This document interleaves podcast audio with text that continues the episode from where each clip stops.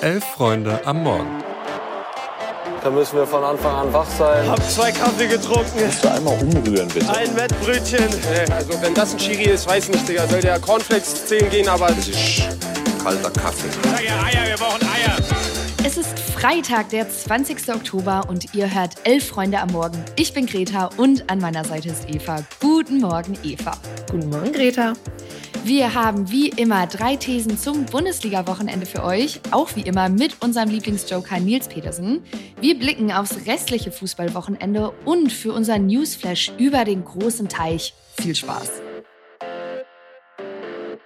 Die Länderspielpause haben wir ja gestern mit unserem Fazit endgültig abgehakt. Jetzt ist endlich wieder Bundesliga. Der achte Spieltag steht vor der Tür und wir haben wie immer drei Thesen zum Spieltag für euch. Fangen wir doch mal mit dem Spiel an, was direkt heute Abend ansteht. Der BVB empfängt nämlich Bremen um 20.30 Uhr. Deswegen sind die Dortmund-Spieler ja auch direkt aus Philadelphia mit dem Privatjet zurück nach Deutschland geflogen. Wegen des Spiels heute Abend wurden die Dortmunder in der Partie gegen Mexiko ja schon ein bisschen geschont. Also Brandt und Hummels saßen auf der Bank, Füllkrug kam erst zur Halbzeit rein, Süle ging nach einer Stunde raus. Die dürften also gejetlaggt, aber halbwegs fit sein. Vor allem Hummels und Füllkrug konnten in der Länderspielpause ja überzeugen. Da haben Luis und ich gestern auch drüber geredet. Also wenn ihr eine etwas genauere Kritik hören wollt, hört da gerne noch mal rein. Also der BVB ist mit seinen vier Nationalspielern, die ja teilweise in sehr guter Form sind und Tabellenplatz 4 eindeutig Favorit gegen Bremen. Aber dass die wiederum immer mal für eine Überraschung gut sind, vor allem in Dortmund, haben sie ja im August 2022 bewiesen. Da hat Bremen das Spiel ja last minute gedreht und spektakulär mit 3 zu 2 gewonnen. Was haben die Dortmunder denn so zu bieten, damit sowas heute nicht wieder passiert? Ja, ich würde sagen, tatsächlich den aktuellen Saisonverlauf. Also wir haben hier auch schon mal drüber gesprochen, dass diese engeren, ekligen Spiele endlich mal Dortmund für sich entscheiden kann. Das war ja in der Vergangenheit nicht immer der Fall. BVB-Fans know that all too well. Und für Werder läuft es im Oktober ja noch nicht so. Die haben gegen Darmstadt und Hoffenheim verloren, in der Länderspielpause 3-3 in einem Testspiel gegen den FC St. Pauli gespielt. Und gerade defensiv gibt es da ja immer viele Fragen für Ole Werner. Auch das haben wir ja schon mal angesprochen. Ich kann mir ehrlich gesagt nicht vorstellen, dass Dortmund das Spiel verliert. Glaube aber auch, dass das keine klare Sache wird. Du hast trotz der Schonung die Nationalspieler angesprochen. Und dann glaube ich, dass es doch ein, zwei Momente gibt, wo Dortmund defensiv zu anfällig ist.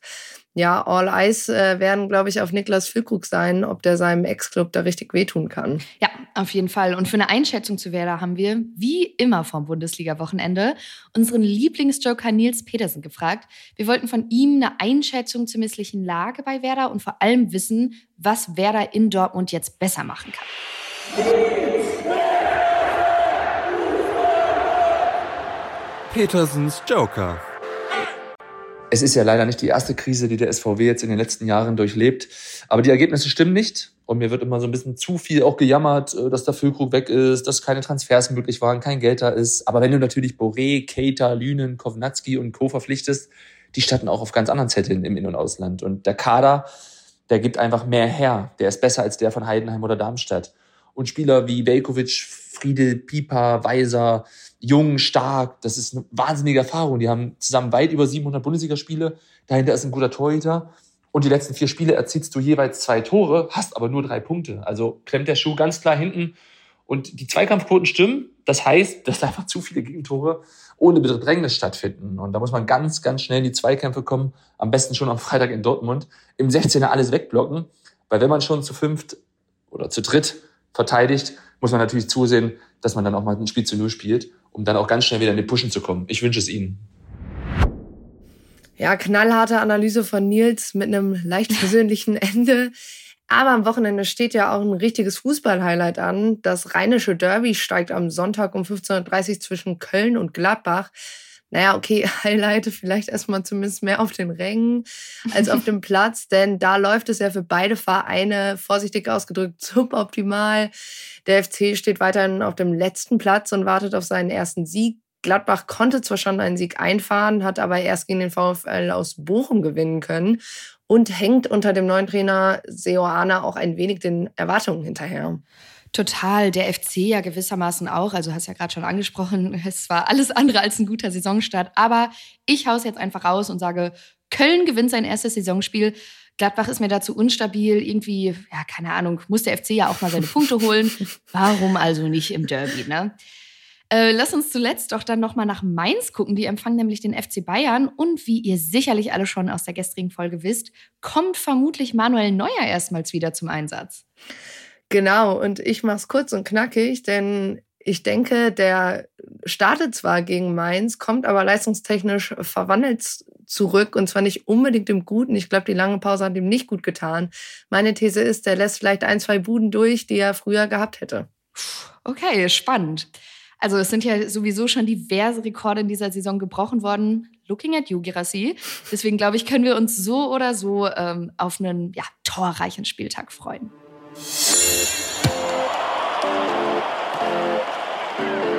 Über die Bundesliga der Männer haben wir ja schon gesprochen, aber es steht ja auch ein neuer Spieltag in der Frauenbundesliga an. Luis und du, ihr hattet ja gestern schon mal einen schnellen Blick auf das Duell Hoffenheim-Wolfsburg geworfen, aber das ist ja noch nicht alles. Im Gegenteil, da gibt es nämlich auch ein Derby in der Frauenliga oder rheinisches Nachbarschaftsduell oder wie auch immer man das nennen möchte. Jedenfalls spielt Köln heute Abend gegen Leverkusen. Punktgleich mit Köln ist übrigens die SGS Essen. Äh, die empfängt Werder. Nürnberg kämpft weiterhin um den ersten Punkt. Vielleicht klappt das ja in Freiburg. Und die beiden Vereine, die unter der Woche noch um den Einzug in die Champions League Gruppenphase gespielt haben, mit ja, unterschiedlichem Erfolg, ähm, die spielen natürlich auch. Das eine hast du gerade schon angesprochen. Äh, Frankfurt muss gegen Duisburg ran. Ich glaube, das wird eine ziemlich klare Nummer für Frankfurt. Und Wolfsburg-Hoffenheim dürfte, glaube ich, so richtig äh, spannend werden. Das hört ihr dann natürlich aber am Montag, wie das ausgegangen ist. Ja, und vom Spitzenfußball zu unseren Herzensvereinen. Die spielen nämlich auch am Wochenende. Und für deine Schalker geht's mit dem neuen Coach gen Süden nach Karlsruhe, Greta. Ja, du sagst es. Äh, das wird das erste Spiel unter dem neuen Trainer Karel Gerrards. Ja, ich bin sehr gespannt, mache mir aber prinzipiell keine großen Hoffnungen zu Schalke-Trainern mehr. Also die sind ja eh meistens schon weg, wenn man sich gerade an sie gewöhnt hat. Aber Karel Gerrards überzeugt mich jetzt ein bisschen anders und zwar mit seinem Social Media Game. Denn der verfasst seine Instagram-Posts fast wie so ja, kleine Tagebuch- oder Logbucheinträge und immer auch zweisprachig. Wir hatten da zum Beispiel aus der letzten Woche folgendes. Heute war mein erstes Spiel als Schalke-Trainer und es hat sich sehr gut angefühlt. Trotz Regen war das Parkstadion gut gefüllt. Danke an unsere Fans. Hinter mir liegt eine spannende Woche und ich freue mich schon auf die nächste.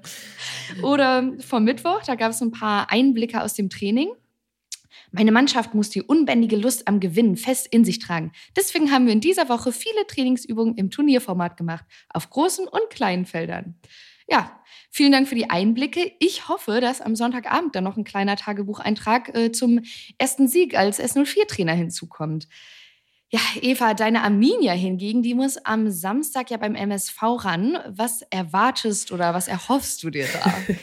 ja, prinzipiell Hoffnung auch lieber, lieber klein geschrieben, aber ähm, ist ja ähnlich wie das NRW-Duell in der Bundesliga. Hier ist 20. gegen 15.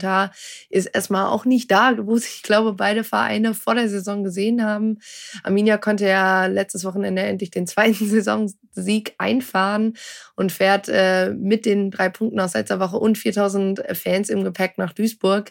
Wäre auf jeden Fall gut, an die Leistung anzuschließen und endlich da unten rauszukommen. Und wir bleiben noch ganz kurz in NRW. Am Sonntag gibt es dann nämlich das erste Fortuna für alle Spiel, wenn Düsseldorf auf Kaiserslautern trifft. Kleiner Reminder, jeder Zuschauerin kommt kostenlos ins Stadion. Der Stehplatzbereich bleibt für die organisierte Fanszene reserviert oder vorbehalten, um da auch weiterhin den Support zu gewährleisten. Und die Kosten für die insgesamt drei Fortuna für alle Spiele tragen die Sponsoren der Fortuna. Es wird wohl das erste Mal seit der Corona-Zeit wieder richtig, richtig voll. Der Verein sprach von mehr als 120.000 Bewerbungen für die Tickets. Ja, und ob Fußball oder Football, Hauptsache Job, darum soll es unter anderem in unserem News Update geben.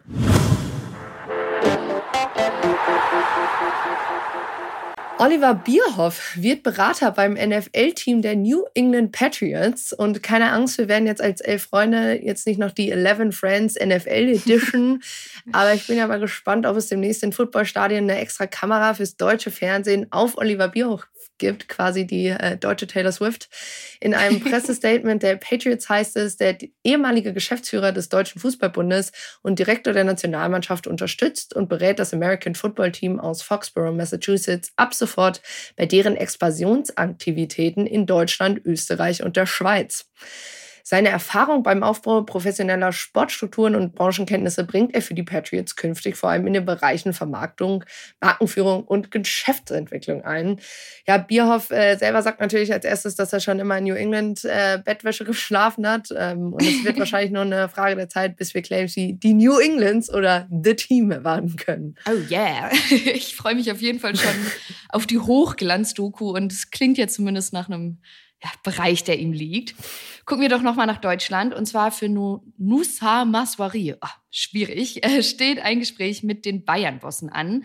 Maswari, der mit Marokkos Nationalmannschaft unterwegs war, hatte letzte Woche zwei Beiträge in seiner Instagram-Story repostet, in denen Palästina der Sieg ja, gegen Israel gewünscht wurde. Das sorgte für ordentlich Wirbel. Er ist dann auch zurückgerudert. Der FC Bayern hatte sich jedoch mit Israel solidarisiert und will jetzt ein Zitat ausführliches persönliches Gespräch mit der Clubführung in München führen, beziehungsweise mit Masfouri führen. Äh, in ihrem Statement hatten die Bayern noch geschrieben, wir sorgen uns um unsere Freunde in Israel und stehen an ihrer Seite. Zugleich hoffen wir auf ein friedliches Zusammenleben aller Menschen im Nahen Osten. Und das war's dann auch für uns für heute. Wir wünschen euch ein schönes Wochenende. Als Hinweis wie immer, ab circa 11.45 Uhr findet ihr das Themenfrühstück hier im Feed. Und sonst freuen wir uns über eine Bewertung des Podcasts und lasst ein Abo da. Und wie gesagt, ein schönes Wochenende. Ciao. Von mir auch. Tschüss.